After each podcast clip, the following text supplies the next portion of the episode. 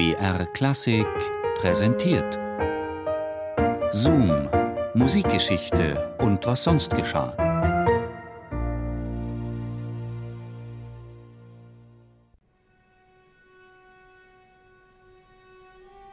Venedig, 28. Januar 1713, 4 Uhr morgens.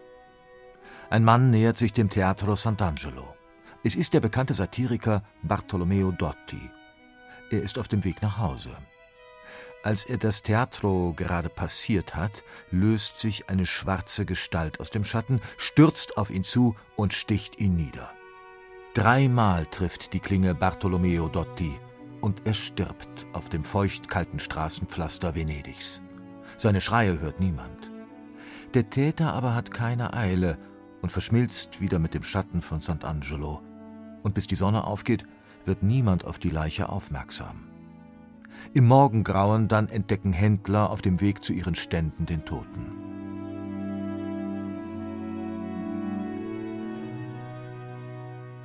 Dann geht alles sehr schnell. Spezielle Beamte werden auf den Fall angesetzt und beginnen zu ermitteln. Aber alle Spuren führen ins Leere.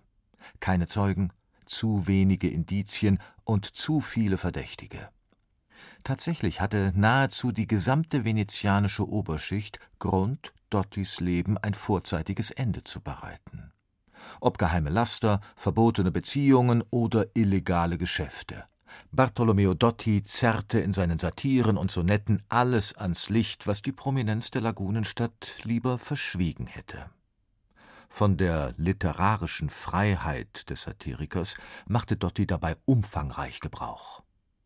Und als sich die Nachricht von seinem im dramatischen Sinne sehr effektvollen Ableben herumspricht, atmet Venedig auf. Die Polizei steht vor einer Mauer des Schweigens und der kollektiven Zufriedenheit. Nahezu jeder, der in Venedig etwas gilt, könnte es gewesen sein. Und die Ermittlungen stagnieren. Dann aber kommt Bewegung in die Sache. Nur wenige Tage nach Dottis Tod erscheint dieser öffentliche Nachruf in Venedig. Du hast die Arien Scarlattis besudelt und den gerechten Lohn dafür empfangen. Die Ermittler halten die Luft an. Eine Botschaft vom Täter? Endlich die ersehnte Spur? Aber was hatte der Tote mit einem gewissen Scarlatti zu tun? Mit dem Scarlatti, mit Alessandro Scarlatti, dem Komponisten?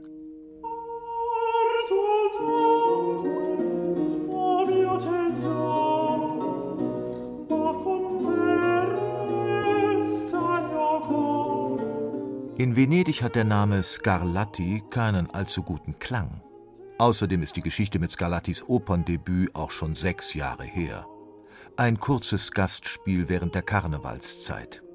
Alessandro Scarlatti wollte sich vor dem venezianischen Publikum mit zwei anspruchsvollen, viel zu ernsten Werken profilieren und fiel durch.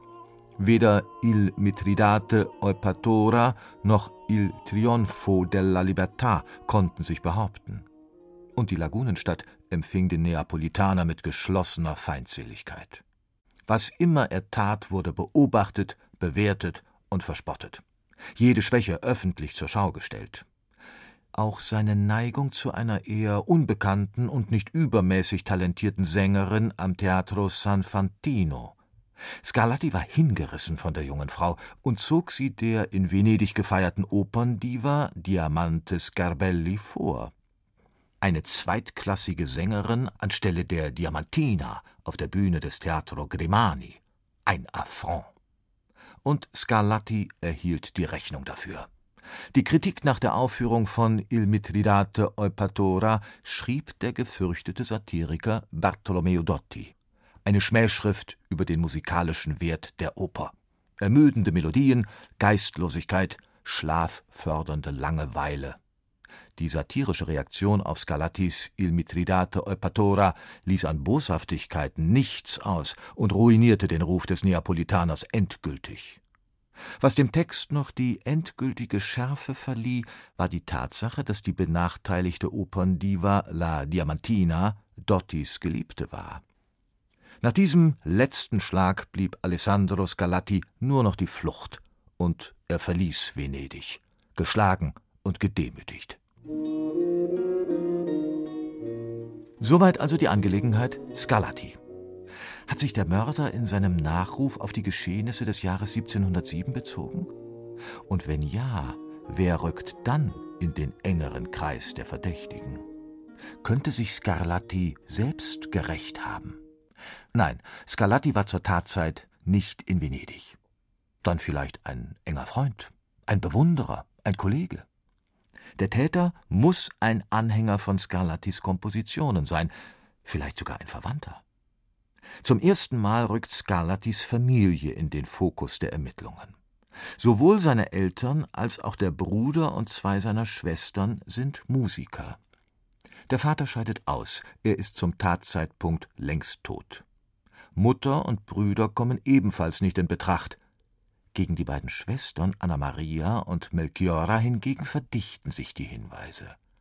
Besonders Anna Maria setzt sich im Laufe ihrer Karriere als Musikerin und Sängerin immer wieder für ihren Bruder Alessandro ein, mit allen ihr zur Verfügung stehenden Mitteln. Dies ist der Stand der Ermittlungen im Jahre 1713 in der Mordsache Dotti.